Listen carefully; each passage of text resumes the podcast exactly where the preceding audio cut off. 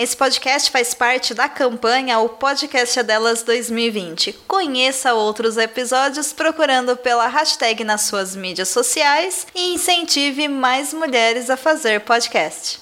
É, eu tô, eu tô me adentrando, né, no mundo do, dos otakus agora. Mas já me peguei é, discutindo numa thread por causa de Naruto e me senti mais inclusa ainda. Pronto, agora você já está dentro. Esse buraco ele não tem fim. Ah, nem me fala. Ai, meu Deus. Eu fico repassando na minha mente o momento que eu comecei a assistir Naruto e eu fico, meu Deus, não sei se eu me arrependo ou se foi um dos melhores momentos da minha vida. Naruto nos ensinou que o importante é o nosso jeito ninja. Sim. E o pior é que eu fiz uma, uma, uma pesquisa no meu Instagram na época, né? Eu acho uhum. que foi no, no meio do ano passado que aconteceu isso. Que eu quase não assistia anime nenhum. Os que eu assistiam eram animes fechados, né? Que no momento eu tinha assistido Parasite. Que hum, seja o Parasite, acho que é esse o nome. Que é bem fechadinho, acho que são 18 episódios. Isso. Aí tem outro que é. Eu esqueci o nome em japonês, mas é A Cidade Onde Só Eu Não Existo. Hum, interessante. Eu acho, eu acho que eu sei qual é. É, diz que tem até um live action e que o live action é muito bom. Que é do garoto que fica indo entre o assassinato da mãe dele no futuro e quando ele era criança, algo do tipo. E acho que tinha sido isso. E um, um bem soft girl, que foi é, Nodame Contable, que foi o meu primeiro do primeiro, que é um casalzinho que toca música clássica. Aí eu falei assim, ah não, agora eu tenho que ir mais hard, né? Eu tenho que, tipo assim, chegar no. Botar a bandanda. Aí eu falei assim, ou vai ser One Piece ou vai ser Naruto. É um desses dois que eu preciso, tipo assim, começar. Aí eu fiz e One Piece ganhou. Mas aí eu sempre gostei muito de, de ninja. Aí eu, ah não, vou Naruto, porque eu cresci. Cresci vendo filme de ninja, coisa assim, sempre gostei. Tá louca. Aí fui assistir, me apaixonei. E fiquei, eu ficava muito chocada, porque eu acho que se eu tivesse assistido Naruto na minha adolescência, eu ia ser uma pessoa completamente diferente, sabe? Nossa, que visão. É, eu falei assim, nossa, eu, porque me tocou muito. Me tocou muito. Geralmente eu sou uma pessoa que eu é, me identifico mais com os, com os coadjuvantes. Eu nunca okay. uhum. senti. É, atraída pelo principal, tipo assim, não atraída de romance, mas tipo de questão de vivência, de vida, do como ele se relaciona com as, com as escolhas, coisas assim. Me, me, me correlaciono com o alívio cômico do cara, sabe? Naruto foi bem diferente, porque eu ver ele, tipo, é, atrás do que ele quer, ele tá lá na merda, mas tá tentando o melhor dele, não é uma coisa que, tipo, eu fazia, mas é uma coisa que eu queria fazer, e se eu tivesse visto alguém fazendo, talvez eu, tipo, sim, vamos lá, você consegue. E na hora que eu vi isso, eu fiquei, tipo assim, muito triste. Eu falei assim, gente, eu precisava disso aqui na minha adolescência. Ou ia me ajudar muito, ou ia virar aqueles otaku estranho porque tem otakus e otakus, né? É. E essa foi a nossa recomendação de Naruto. Assista você ah, também. Gente, desculpa aí se ouvir os gritos, que os cachorros tá aqui. Sai! É, é, o dia todo gritando. Eu acho que essa é a melhor parte, porque agora tu disse que tá morando bem no interior, né? Sim, sim. Aliás, deixa, deixa eu só a gente começar o podcast, que senão isso vai ficar muito maluco. Ah. Eu já estou imaginando como é que eu vou cortar isso aqui. Mas peraí. Deixa eu só fazer a aberturinha pra gente ir papiando. Depois a gente volta no assunto dos animaizinhos.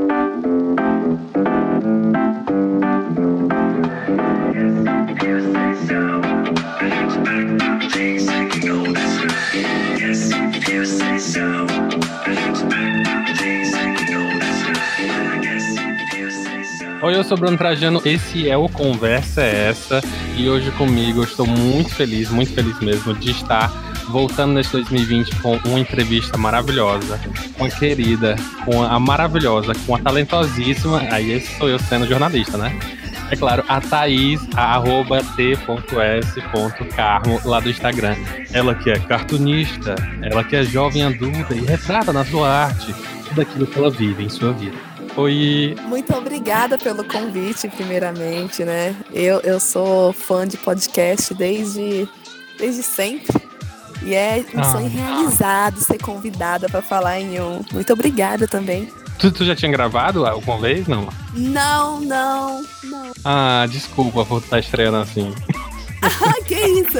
O, eu fiz uma entrevista pra Rádio Geek, que eu achei que ia ser um podcast, mas aí foi um vídeo. Fiquei triste. Ah, boa. Mas foi ótimo. Assim, é muito bom que tu tenha falado que tu ouve podcast, porque foi, é uma das preocupações que eu tenho, assim, às vezes, tipo, parece absurdo, né? Tipo, é, eu não sei se eu te falei, mas, tipo, eu sou do Ceará, né? Eu, tipo, moro no interior do interior. Então, tipo, às vezes eu converso com a galera e aí, tipo, eu adoro essa ideia de que, tipo, a gente tá em realidades completamente diferentes, mas a gente se junta aqui, bate um papo e se transforma num conteúdo massa. Sim, e eu acho o podcast uma mídia muito, muito interessante. Ainda mais pra hoje, hoje em dia, que, tipo, a gente tem que fazer muita coisa, né? E é como Uhum. se a gente fosse a televisão que minha avó deixava ligada pra não ficar sozinha. Boa, pra mim é um verdade. podcast hoje em dia. Aí você coloca lá e vai fazer suas coisas, né? No, no meu caso é. Qual que é? é? My Favorite Murder. Aí fica varrendo a casa e eu vi nos assassinatos.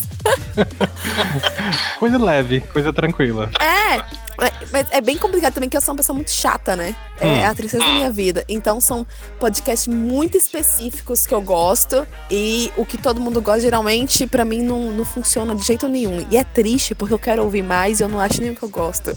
Ah, boa, boa. Ah, agora, agora tu achou um, um ótimo podcast, inclusive eu indico, se chama Conversa é Essa, é apresentado pelo Bruno, ele é tá. ótimo. Nossa, eu vou dar mais uma olhada. Fiquei É, sabendo tem por tipo agora. só uns quatro episódios, o que é melhor ainda. Ó, dá pra acompanhar desde o início, então. Ah, pois é. Eu acho bacana porque tu falou isso, a questão de como tu é de verdade. Eu achei maravilhoso eu achei um- um- uma apresentação sobre ti na página da Game XP que diz o seguinte: cartunista formada em belas artes, taurina que não gosta muito de comer, dona de um cabelo gigante e mestrada em fazer caretas que se acha muito engraçada, mas que nem é tanto assim. Isso te resume bem? Ah, sim.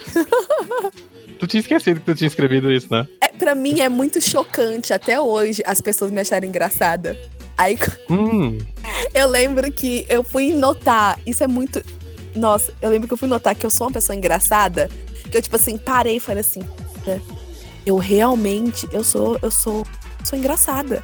Foi quando eu fui pra Game XP, lá no Rio de Uhum. Janeiro. Aí eu tava dividindo mesa com o Júnior. Um trabalho incrível também. Acho que a arroba dele é FP. Júnior? Ixi, gente, esqueci. Mas enfim, se não for, vai ser. é, e eu, eu falei alguma coisa que eu tava reclamando porque o evento tava muito ruim. É uma vibe completamente diferente de todos os eventos que eu fui. Aí na hora que eu fiz esse comentário, ele riu e não se aguentou e saiu água pelo nariz dele, assim, de tanto. Ah, nossa. Aí ele, tipo assim, se deitou assim no chão, tipo assim, pá, água saindo do nariz. Eu, cacete, eu, eu, eu realmente sou engraçada, é isso mesmo que tá acontecendo. E, tipo, trabalhando com tirinhas é, de humor, já tinha feito o quê? Um ano, dois anos já, e eu não tinha me tocado nisso. Então, Poxa, e, e isso é interessante porque o teu perfil, assim, tu, tu tem até uma palestra muito bacana que tu participou pro. Eu sei que é tu, a Nanatsu e o outro rapaz. Lucas Vocês falando sobre, falando sobre isso. E vocês estão falando sobre, exatamente sobre isso, sobre a questão do quadrinho e tudo. E assim, a tua parte, o teu momento em que tu tá ali dialogando, que tu tá falando sobre a coisa, é claro, sendo um excelente palestrante, é uma das partes mais divertidas assim, de assistir, sabe? É, eu, eu sempre soube que eu contava a história bem. Tipo, eu sempre notei que as pessoas paravam pra sentar pra ouvir, assim, desde que eu sou pequena. Eu começava a contar um caos, alguma coisa. O povo. E geralmente era coisa, tipo assim, que acontecia no meu dia normal, mas o jeito que eu contava, eles sentavam assim, ó, pra começar a ouvir. E eu sempre quis ser palestrante, né? Desde pequena. E minha mãe, é o sonho dela. Ela fala assim: filha, você tem que ser palestrante. Olha pra você ver um monte de gente juntando em volta. E eu, ai, mãe, não sei. Ai, não dá, não consigo. Aí ainda tinha essa, essa segurança, porque eu sabia que eu, eu contava a história bem, né? Eu conversava bem. Mas é, é muito. É como eu disse, né? Foi estranho pra mim também eu ter é, essa noção, ter dado esse clique só depois de muito tempo. E, e são coisas assim que você não, não espera que vai acontecer, né? Tipo, eu só fui notar há uns seis, oito meses atrás, mas que meu trabalho não é ruim. Olha pra você ver isso. Eu Caramba. acordei um dia. isso é muito doido. Eu acordei um dia e tive esse clique. Eu falei assim, meu trabalho não é ruim. Meu desenho, eu estudei anos e olha onde consegui. ele não é ruim. É óbvio que ele pode melhorar, mas não onde eu tô agora, meu trabalho é muito bom. Isso trabalhando há anos com desenho e eu nunca. Ô, gente, eu nunca terapia, tinha gente. Terapia. tido essa, essa noção, sabe? Esse clique, tipo assim. Eu sei que eu preciso melhorar. Dá pra melhorar ainda. Mas isso não desvaloriza o trabalho que eu tive até aqui, sabe? Isso não quer dizer Sim, que é verdade. ruim. Eu acho que também exige, exige muito uma espécie de maturidade profissional barra pessoal nisso, né? Uhum. Isso também é verdade. Que eu acho que também começou a, a surgir isso em mim quando eu parei de olhar os meus tra- trabalhos de colegas meus da área Uhum. como uma competição e sim como uma referência, sabe? Porque Hum, é, ok.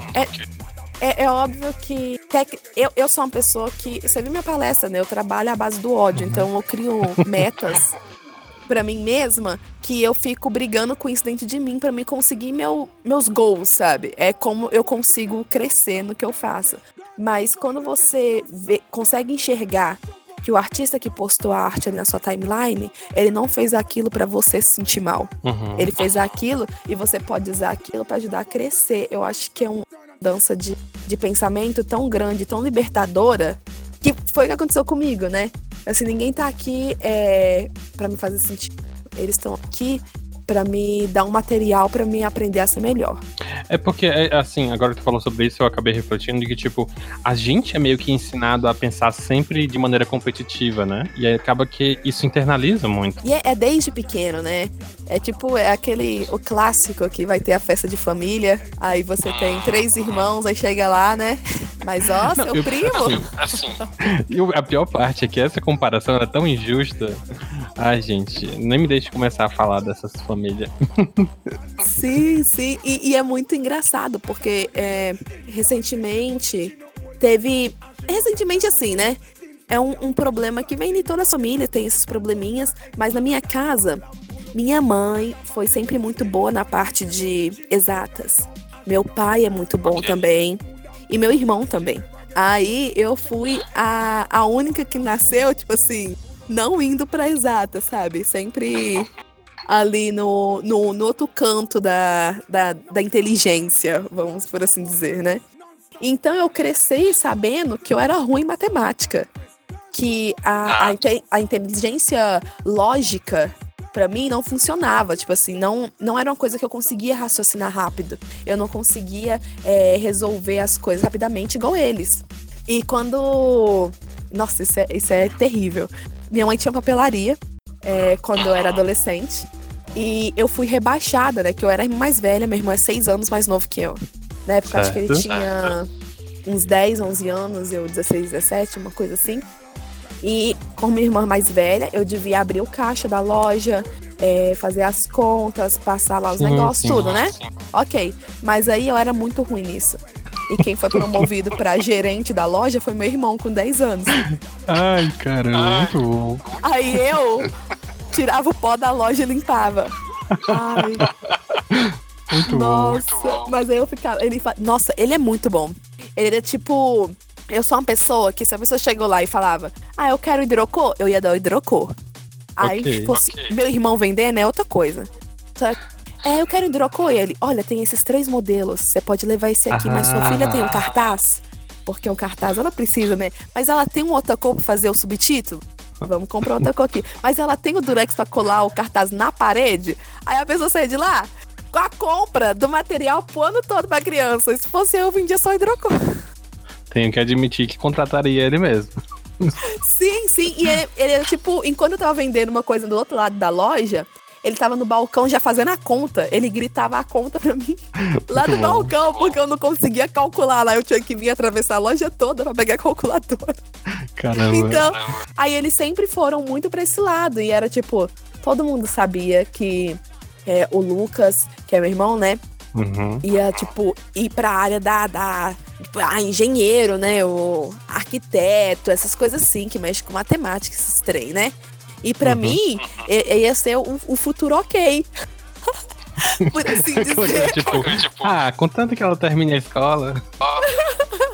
É, tipo assim, é óbvio que eu ia ter, tipo assim, ia fazer várias coisas. Mas como o nosso sistema todo é baseado no na inteligência lógica, a gente Uhum. cresce pensando nisso. Ninguém Sim, aprende sim. que existem outros tipos de inteligência, né? Então, o meu futuro era ok. Aí, tipo. E Isso porque eu ainda passei pra, pra engenharia agronômica, né, na federal. Eu não Uhum, entrei uhum. belas artes. Tu, é- tu, hoje tu é formado em Belas Artes, mas tu já participou de outros cursos. Sim, eu fiz já dois períodos de arquitetura, porque, Hum. como me disseram, eu ia desenhar e ganhar dinheiro. Ai, mentiras. Aí, Ainda existe arquiteto no mundo? nossa, tem sobrando, porque o tanto que tem aqui na vendendo sapato na minha cidade, porque não tem vaga, coitado. É porque eu pensei que tu tinha virado design. Hoje em dia tu é designer. É, e, e, tipo, é, é muito doido isso, né? Porque quando eles falam em questão de escolher profissão, todas elas dependem também de você. Não é que você correndo atrás você já consegue, mas é tipo, é uma coisa que depende né, também de você crescer na sua profissão. Pra você crescer, você também tem que, tipo, locomover. Não adianta você ser formado em medicina também e não, não dar seus pulos, sabe? Que eu já conheci Ah, médico Ah, também sim. desempregado, sabe? Tipo isso. Não, com certeza. Tipo, eu sou muito contra o, o. Como é que eu vou dizer? Esse ideal de falar que basta se formar, sabe? Porque, tipo, sério, não, não é assim que funciona. É, é tipo. E foi isso mais ou menos que aconteceu, né? Como eu me formei, eu queria ir pra veterinária ou pra Hum. ser design de moda, eu queria ser estilista. Porque eu, é, eu nunca, tipo, fui muito de ficar desenhando. Minha mãe sempre me colocou em cursos pra pintar pano de prato, pra fazer mosaico com casca de ovo, essas coisas assim, sabe? Você põe seu filho à tarde pra ele não ficar em casa, ocioso. Ah, sim. sim. Aí, mas eu nunca fui de desenhar em si mesmo. E eu gostava muito era de costurar roupa de boneca, então eu achava que isso ia ser uma coisa interessante pra mim, né? Fazer design de... Mas foi o Aham. cúmulo do, do absurdo é, para as minhas tias, que minha mãe me criou, eu e meu irmão sozinha, né? Aí Certo. ela me criar, eu consegui formar, e na hora que eu fosse escolher pra ir pra faculdade, eu ia ser costureira. aí eles falaram tanto, e eu falei assim: ah, filha, você vai desenhar, ó, também, mas aí você desenha prédio, você ganha dinheiro. Hum. Aí eu fui, fiz dois períodos de arquitetura, mas aí acabou que eu passei lá pra, pra federal, né? Pra engenharia agronômica, que eu nem sabia o que, que era, mas eu tentei porque tinha mais vaga. Aí eu falei assim: ah, tem mais chance de entrar, né? Aí eu só fui descobrir depois. Aí eu descobri que eu era muito ruim, reprovava em tudo. Então acho que tu ainda não descobriu o que que faz a agronomia, né? É mais ou menos isso, porque, por exemplo, é, eu nunca fui boa, boa, tipo assim, ne- nesse negócio de, de escola. Eu sempre fui a. A. Eita! Eu sempre fui a, a aluna mediana. Eu, tipo, pra que, que eu ia me esforçar pra tirar 15 se com 12 eu passava, sabe? Hum, é justo. Ih, não é justo, não, Bruno. Eu devia ter estudado.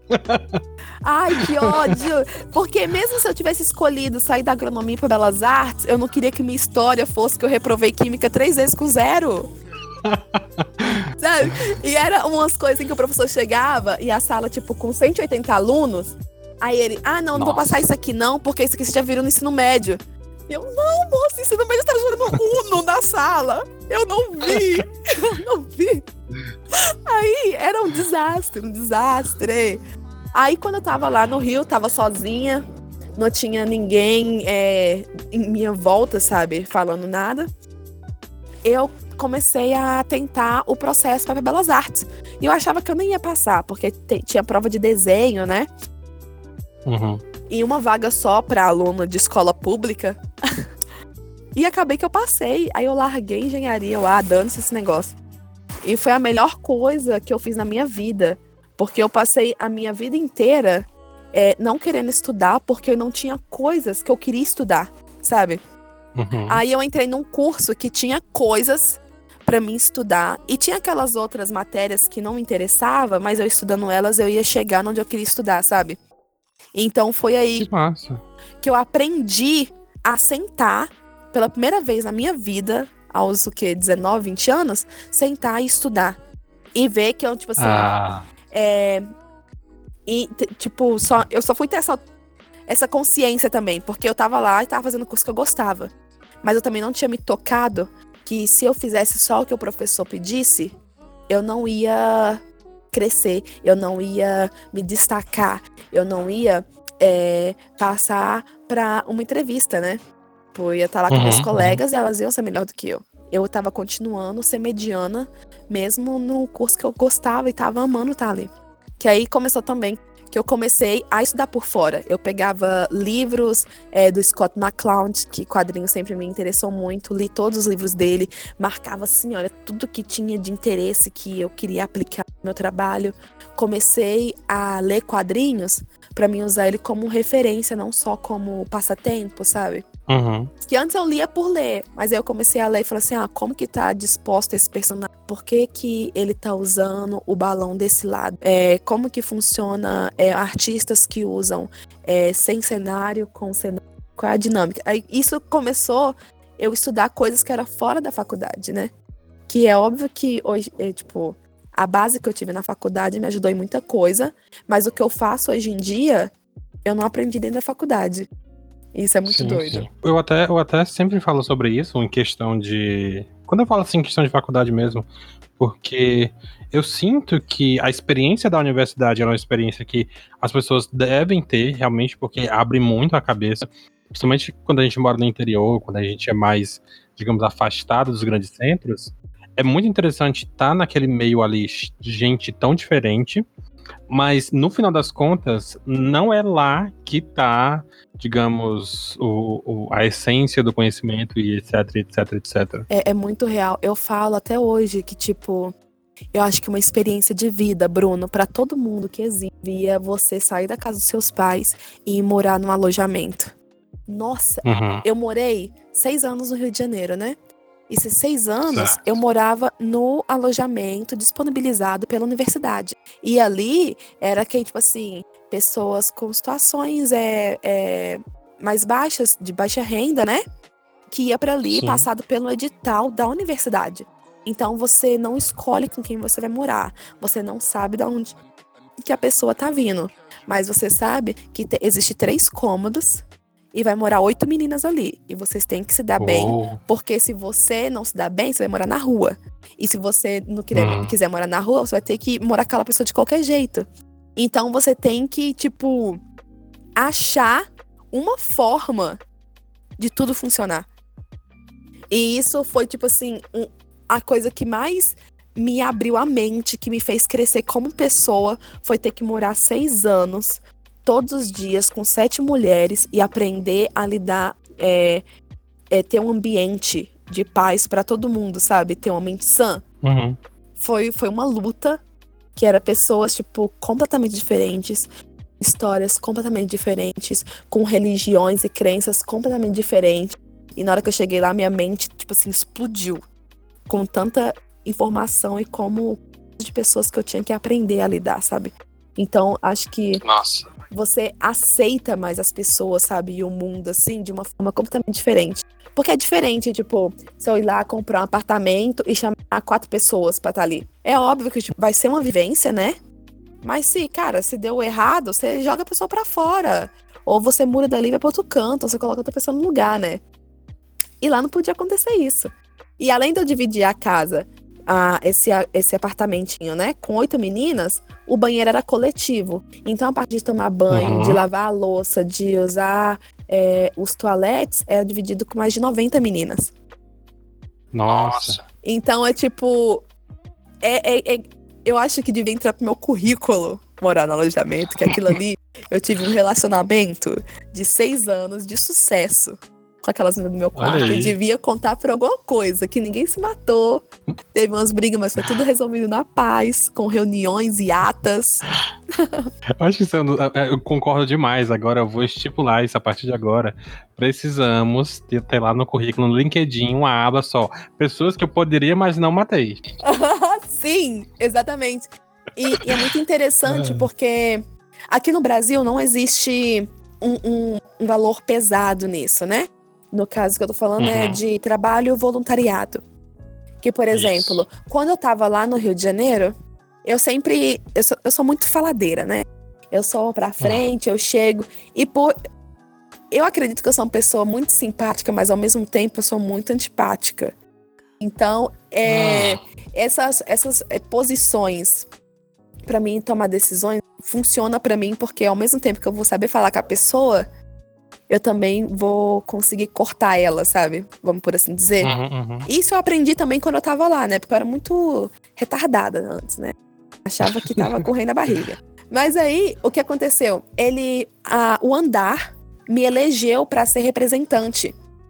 Então, tipo, no nesse andar todo onde tinha essas 90 meninas, eu era a pessoa que tinha que fazer a reunião para falar sobre os problemas, fazer é, as atas para sobre o que foi discutido, fazer votações para ver como melhorava o nosso convívio, é, falar sobre com o reitor dos assuntos estudantes, essas coisas assim, né? E eu trabalhei Sim. com isso durante cinco anos. Sem nenhuma reclamação, tipo síndica mesmo, resolvendo os Paranauê tudo, conseguindo câmera para colocar no prédio, segurança para ir para langação. Esse negócio tudo. E isso é um trabalho de cinco anos foda, de voluntariado, uhum. que não tem valor nenhum no Brasil. Mas é. Ah, sim, é.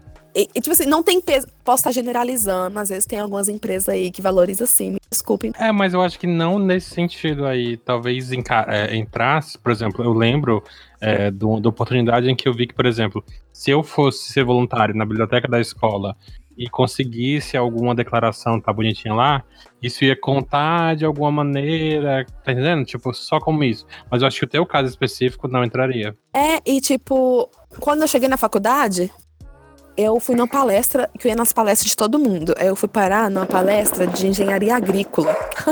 Nossa, tu era muito boa. É, é tipo, eu via a palestra grudada na parede, eu ia. Era. Aí eu, eu tava em tudo quanto é palestra do meu, do meu prédio lá, do meu curso. Aí eu fui parar nessa palestra de agrícola e ele falou que ele foi é, participar de uma entrevista numa empresa multi. É multinacional? Que negócio todo, não sei. Enfim, era uma empresa é, é. que é pelo mundo inteiro, sabe? Eles estavam aí. E a sede deles era nos Estados Unidos. Aí ele foi lá para finalizar a entrevista. E ele e ficou entre ele e um outro candidato. Aí eles fizeram a entrevista, ele sabia que só tinha eles dois, aí ele não conseguiu a vaga. Aí ele uhum. foi lá e falou assim: olha, é, eu sei que a gente estava entre nós dois, o meu currículo é muito bom. E alguma coisa me fez ser excluído e o outro ganhar. O que que foi isso? Aí sabe o que, que era? O outro ah. rapaz tinha é, sido escoteiro quando era criança. Ah, nossa, é verdade. E conta como trabalho voluntário para a comunidade nos Estados Unidos. Aí ele perdeu. Verdade, verdade. Aí eu pensei, cacete, olha pra você ver. Que doideira, deve ter dado um Já. ódio no coração dele. Falando em ódio. eu acho que é um dos elementos mais interessantes. Assim, mais uma vez, eu, é, eu sugiro que quem quer que esteja ouvindo isso agora, assiste depois dessa palestra que, que ela participou, que a Thais participou. Eu acho ela muito divertida, uma palestra muito boa.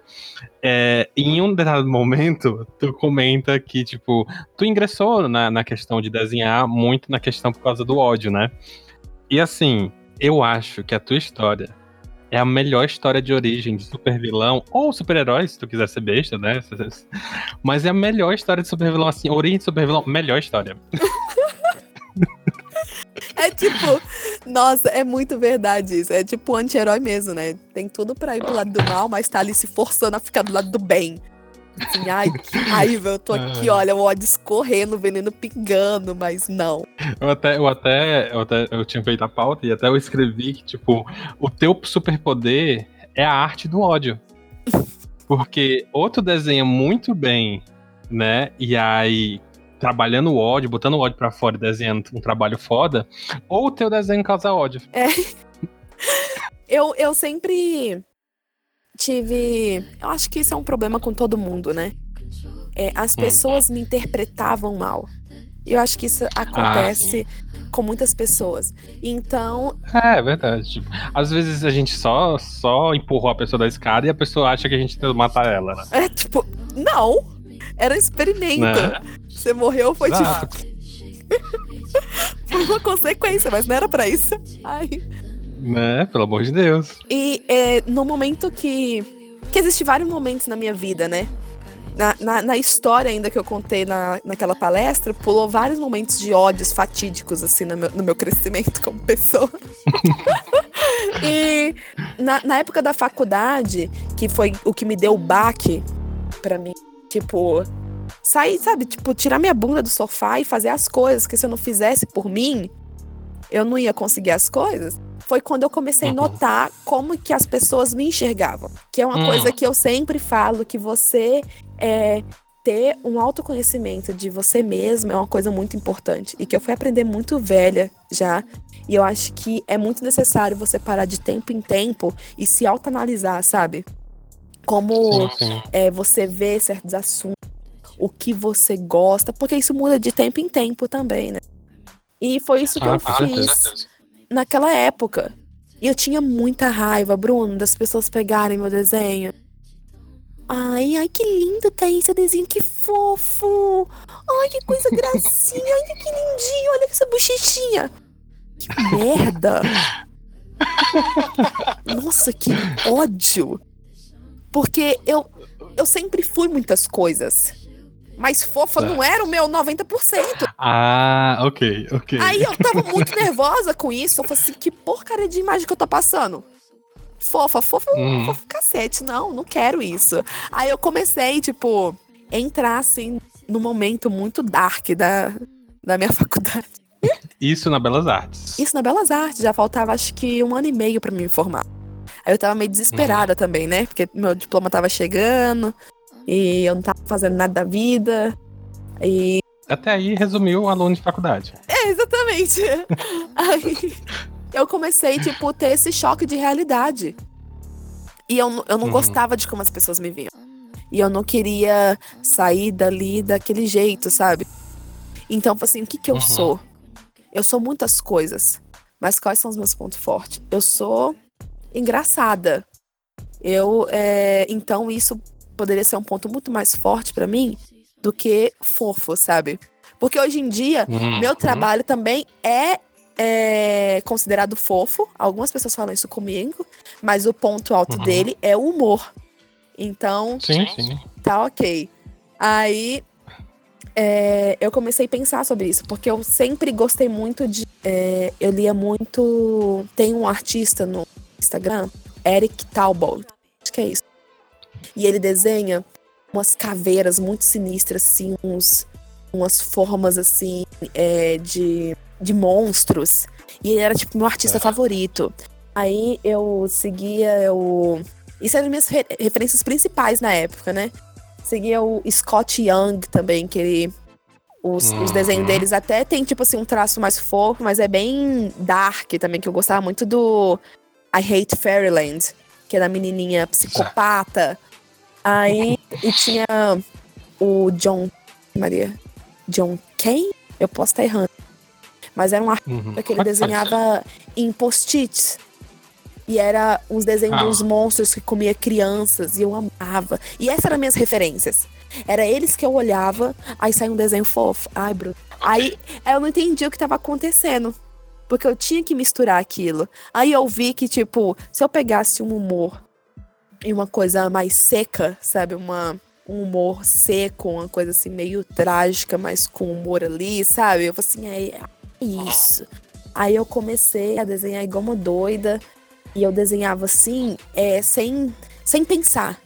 Eu comecei, eu vi uma palestra com o. Gente, eu esqueci o nome de todo mundo. Daniel Oliveira, que é o de carta design foda.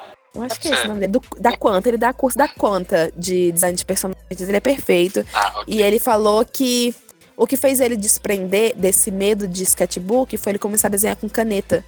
Que aí quando você errava, você passava pro próximo, porque não tinha como você apagar e voltar ali. Hum. Então, eu queria ter quantidade de desenho, eu queria evoluir mais rápido, eu não queria ficar mais presa, apagando e voltando no desenho só. Aí eu comecei a pegar a tática dele, você vou pegar de caneta. E eu começava a desenhar assim muito rápido. E umas coisas muito sinistras. Meu, nossa, meu sketchbook nessa época é muito sinistra. Tipo assim, são fogueiras e corpos sendo jogados dentro dela. E, e, e a, os, geralmente os corpos que estavam sendo mutilados, eu desenhava eu mesma, né? Então é bem, mais, bem perturbador também isso. nossa, que legal. Quer dizer. É, é, essa linha tênue, né? Tipo assim, é legal, mas, garota, por favor, né? Aí é, eu comecei a desenhar muito desesperadamente, querendo achar uma linguagem que funcionava para mim. Aí eu fiz uma. Depois de rabiscar muito, eu virei para um lado da página assim e desenhei o formato, tipo assim, de mim sentada. E eu queria fazer ela coberta de ratos. Olha você ver. Certo. Aí eu fiz um monte de rabisco lá para representar o rato. Aí eu vi que ali o formato que eu usei de simplificação para o rato foi interessante. Então eu fui para outra página e comecei a desenhar só variações daquele mesmo rato. Aí eu comecei uhum. a desenhar variações daquele rato é, com uma faca gigante, com ele derramando veneno em potes. Eu tava bem, bem dark essa época. Uhum. Aí eu falei assim, que perfeito. Eu amei aquilo e comecei a desenhar ele. Aí as pessoas, começou a acontecer um, um, momento assim na minha vida que foi perfeito, muito marcante, que eu sempre quis que foi as, que, as pessoas quererem ver o meu sketchbook, quererem ver o que eu estava desenhando. E quando elas pegavam ver e olhar, elas se apaixonavam pelo personagem. Mesmo, tipo assim, ele não tendo história nenhuma, ser só o rabisco lá. E elas gostavam muito.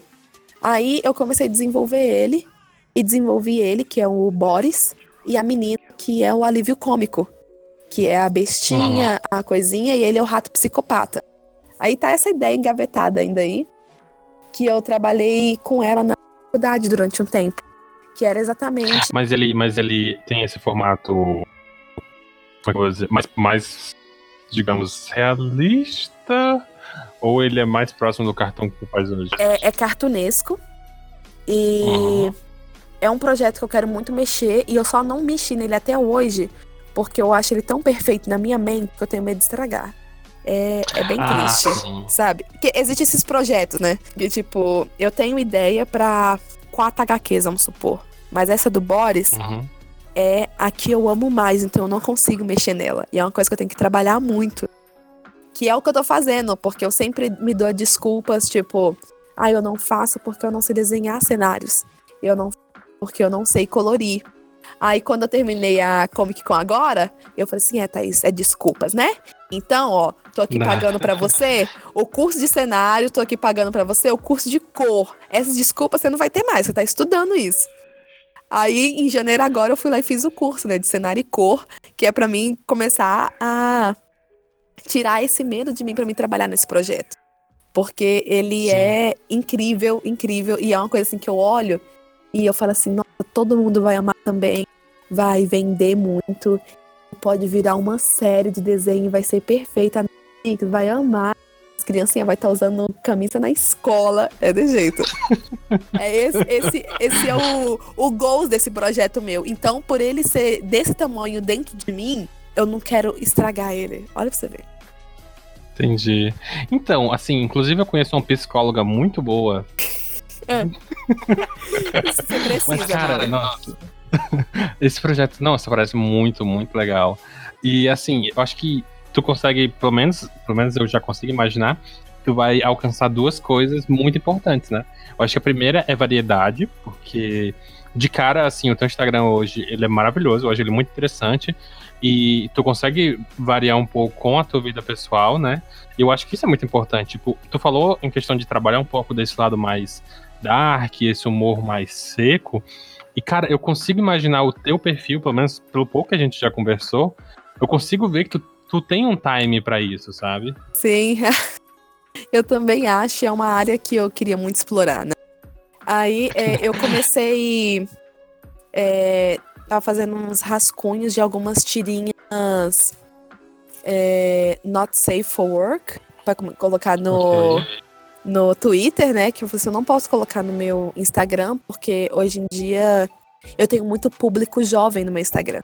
O que é uma loucura ah, para mim. E o Instagram é puritano, né? É, exatamente. E é, é uma loucura para mim, porque eu sempre achei que eu ia atingir é, mulheres da minha idade, uhum. sabe? Tipo, entre uhum. 20 e 30 anos. E eu tenho muitas, muitas meninas de 12, é, 16 anos que a mãe dela segue meu perfil e coloca elas para seguir.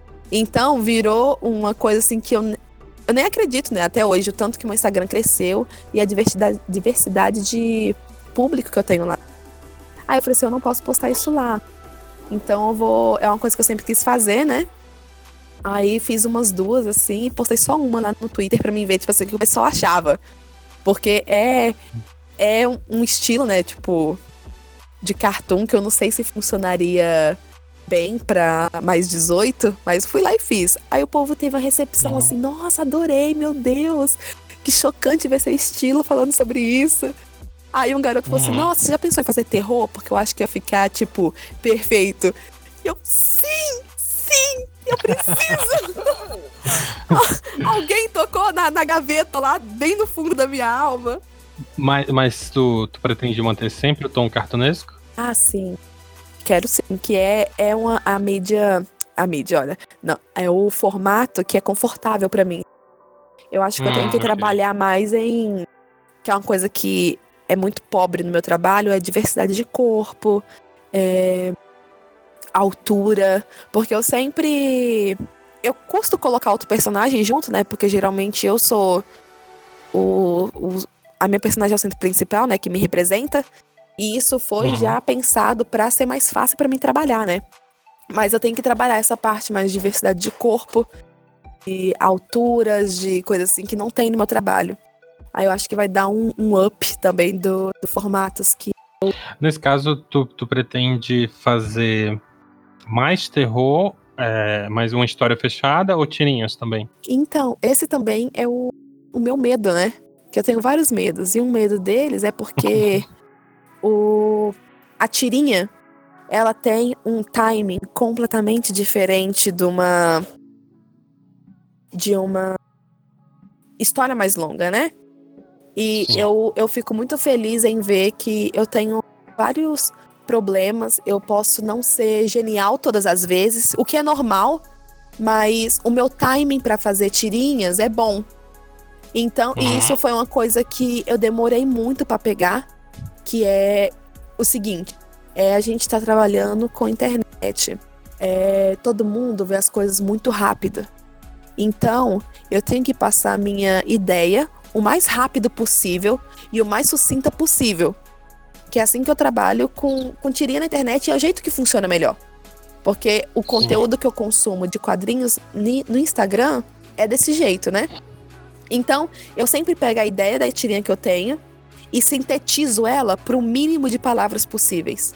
O mínimo. Se eu vou lá e diminuo ela um pouco, eu sei que eu tenho como diminuir mais. Toda ideia que você tem, você tem como diminuir ela, né?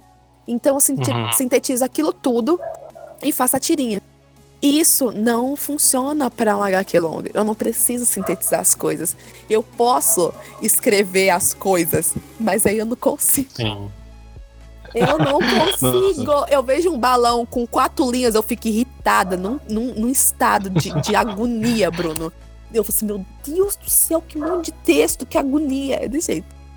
Aí, é, Nossa, muito bom. Eu preciso, e é o que eu tô fazendo agora, né?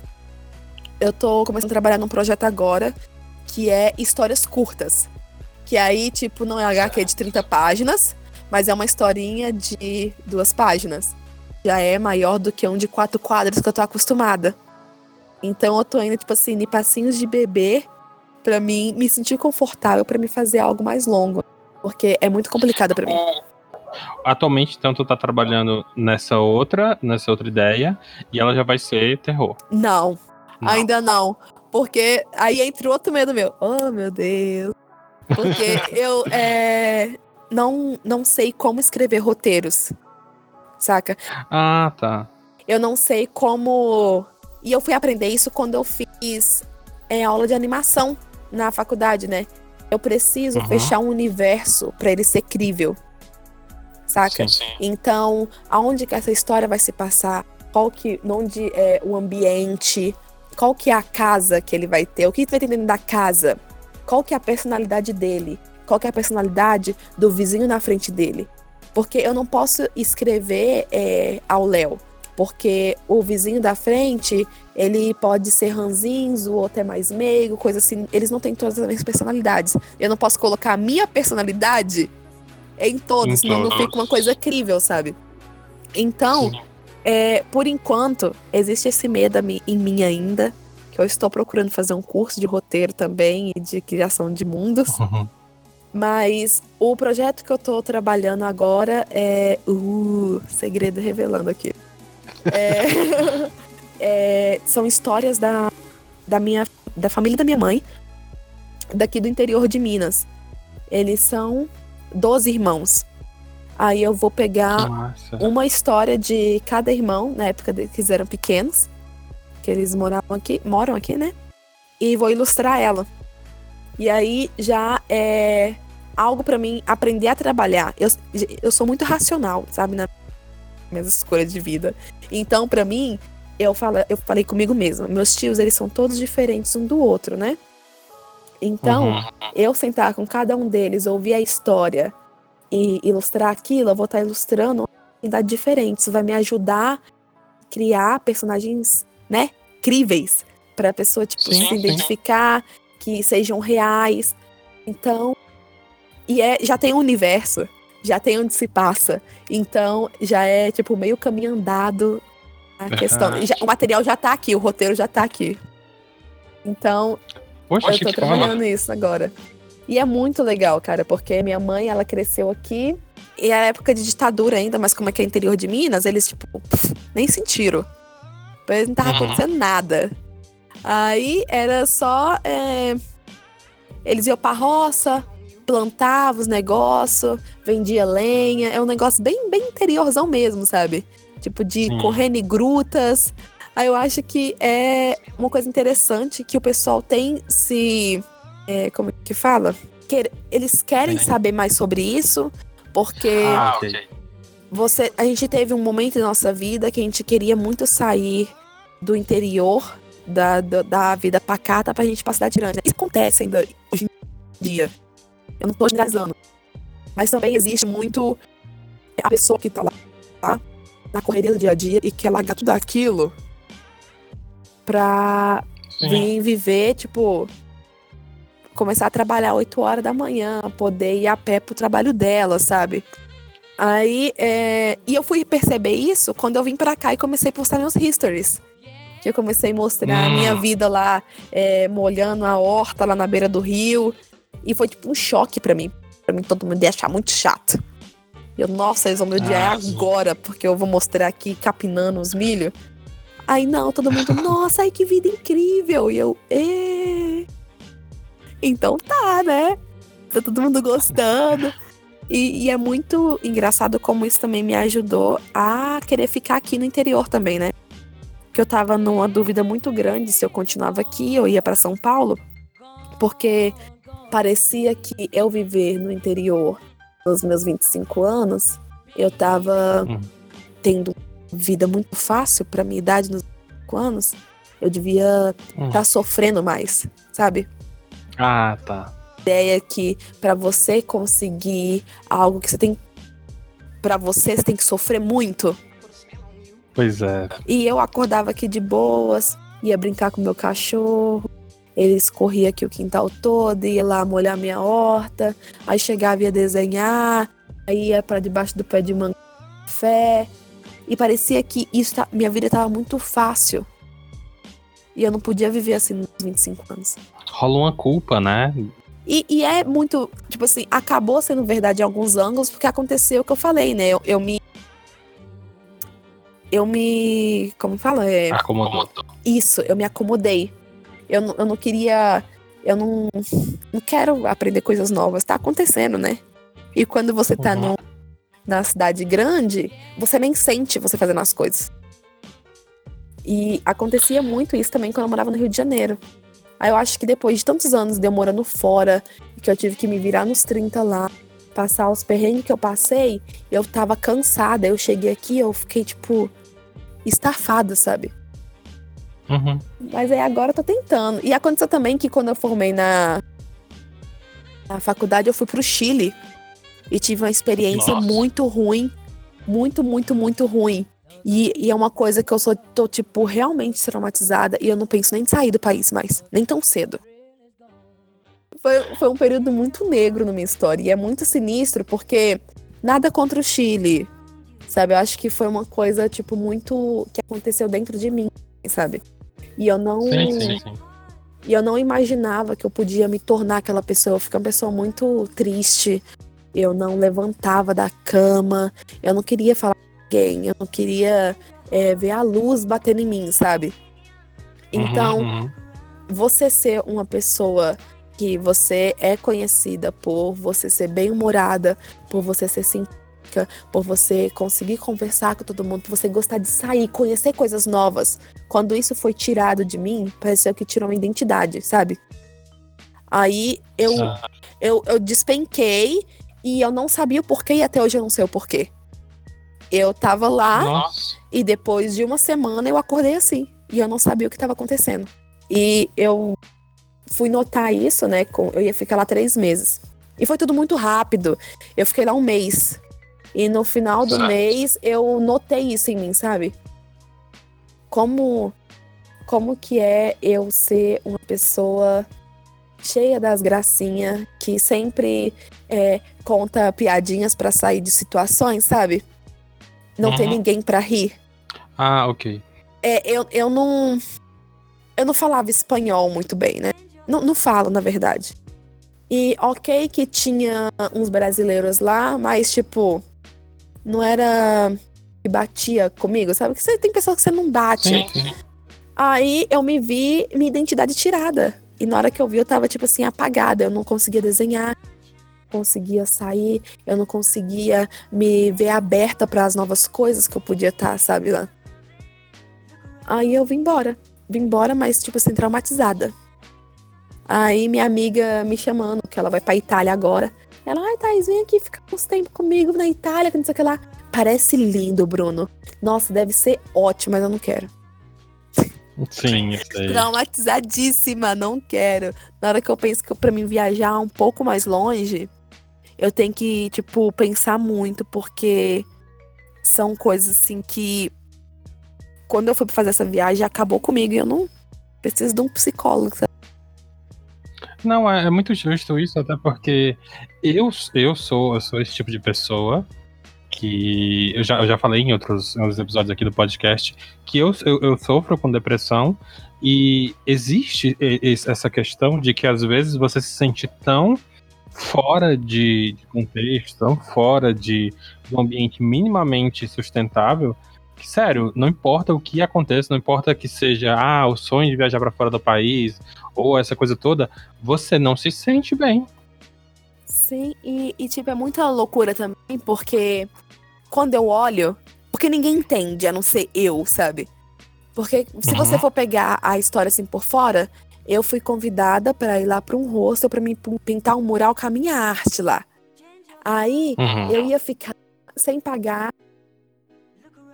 a estadia, ia pagar fazendo murais com desenhos no hostel. E eu ia conhecer outro país. Era a minha primeira viagem para fora do país. Então, e o Chile tem aquela cultura toda muito bonita, né? Tem muitos artistas, ilustradores muitos grandes, né? muito grande, é, chilenos, que é tipo. É imenso, sério. É, Você vai olhar a história da ilustração, tem muitos, muitos ilustradores chilenos, tem vários eventos sobre isso lá. Então, quando você para e olha assim, era pra minha, minha viagem ser linda. Era pra ser perfeita. Você não, você não vai sair pra uma viagem pro exterior a primeira vez e vai imaginar que vai ser horrível. Você vai voltar traumatizado. Não é pra acontecer isso.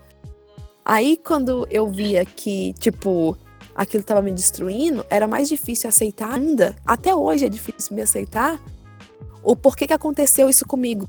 Eu não consigo entender. Mas aí, Uhum, fazer o quê, né?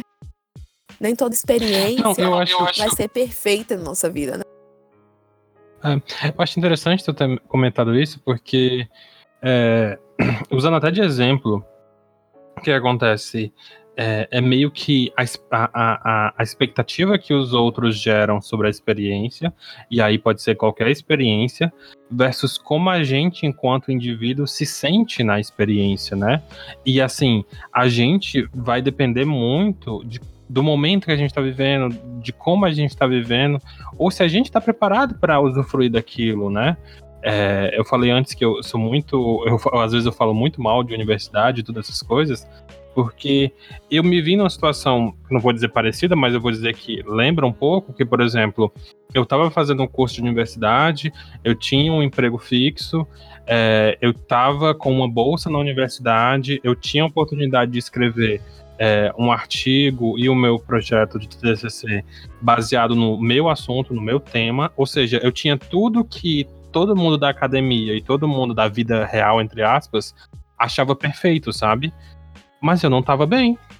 Eu senti, eu não conseguia sentir aquilo que as pessoas diziam que eu tinha que estar sentindo, do tipo, ah, é tudo que as pessoas sempre querem, é tudo que as pessoas sonham, é você trabalhar com o que você gosta, tal. E realmente, mas eu não conseguia sentir, eu não conseguia conectar. Eu, eu sei exatamente isso. É, é, é, o mesmo sentimento. É exatamente isso mesmo. Aí, é, tô aqui vi, tentando viver minha pós-vida. Aí, quando eu, eu, eu fiquei lá traumatizada por conta dessa viagem, né? Tinha acabado de me formar, porque é, é, muito lindo também você vendo assim por fora. Eu passei na universidade, é, meu curso é o que eu quero fazer. Depois de um tempo, né? Foi, mudei para Belas Artes, era o curso que eu queria fazer. É, eu não pago para morar lá, eu tenho alojamento eu não pagar comida, eu tenho um restaurante. E olhando assim de fora, parece ser ótimo. Mas eu tava num estado sozinho, nunca tinha ido, eu só fui lá pra estudar. E assim, minha primeira experiência foi chegar na faculdade, sabe? É, eu tinha que morar com um monte de pessoas estranhas, aprender a lidar com tudo. Esquisita não, né? Porque todos são esquisitos em algum nível. Mas é, eu tenho que lidar com tudo isso e ter que, tipo, é, me virar sozinha para me resolver tudo. Que eu tinha o quê? 18 anos e não tinha morado sozinha na cidade grande. Então passei os últimos seis anos é, é, fazendo meus docinhos lá para mim, vendendo em sala de aula para mim poder comprar um Kim. É, Sim. Te, é, tentando é, trabalhar no restaurante da universidade para mim ganhar 100 reais por mês para mim poder comprar um cinema. Você morar seis anos lá no Rio de Janeiro, mas não ter dinheiro para ir na praia e uma vez no ano, sabe? Então, esse tipo. Esse tipo de coisa ah, não, não, não conta, né? Esse tipo de dificuldade não aparece quando você fala a história por cima, vê por fora. Então, na hora que eu me formei, eu tava estafada. Eu, eu só queria, tipo assim, parar, sabe? deitar assim e saber que eu ia acordar no outro dia e eu não precisava mais me preocupar com o que eu ia comer, é, me preocupar é, em saber o que eu falar direitinho, porque se eu falasse alguma coisa é, com a entonação é, maldosa, coisa assim, podia dar problema onde eu morava. Então, é, simplesmente vim pro interior e fiquei aqui. Eu falei, assim, não, eu preciso de um tempo, minha mente. Aí, tipo, me joguei. Descansar. Eu fiquei uns dois meses. E funcionou, né? É. me deu uma, uma nova visão das coisas. É porque eu acho que é um dos pontos mais positivos, digamos assim, porque aquilo que tu falou, as pessoas, elas pintam essa, essa, essa realidade da universidade, do trabalho, por aí vai, como se fosse a experiência que primeiro você precisa cumprir, e outra, eles glorificam essas dores como se dissessem, tipo, é, tem que passar por isso mesmo, senão você não, não pode dizer que viveu. Quando na realidade, não, cara. Aquilo tá errado. Você não precisa. Tipo, o certo não é sofrer tanto para isso. E eu acho que não não é o que funcionou para você ou que você acha que funciona para você que vai funcionar para o outro, né?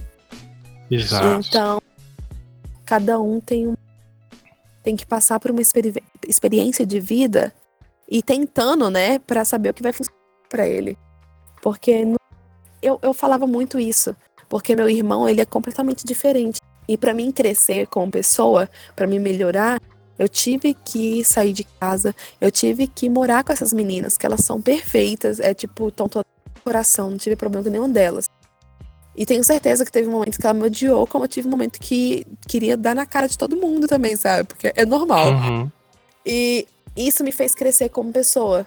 Aí, no momento eu olhava assim, eu falei assim, não, é, o Lucas, ele tem que ir para uma universidade, ele tem que entrar no alojamento. Eu queria que ele passasse por minhas experiências, sabe? Exato. Como se isso fosse fazer ele ter um resultado que eu tive que não é verdade. Exato. Universidade não é para todo mundo. E você não precisa uhum. de uma universidade também para você vencer na vida, né? Você precisa de força de vontade perfeito. só para você fazer o que você quer fazer. Eu acho que é até interessante isso que tu fala da oportunidade, porque no final das contas é isso. A gente, a gente tá, sei lá, é, é, sofrendo tanto no dia a dia, isso eu falo de maneira realmente geral, e muita gente tá, tá não vai fazer o que gostaria de fazer, ou não vai fazer o que deveria tentar fazer, porque ela tá presa na experiência de vida de outra pessoa. Sim. E foi muito. É, é muito difícil ser desconstruído.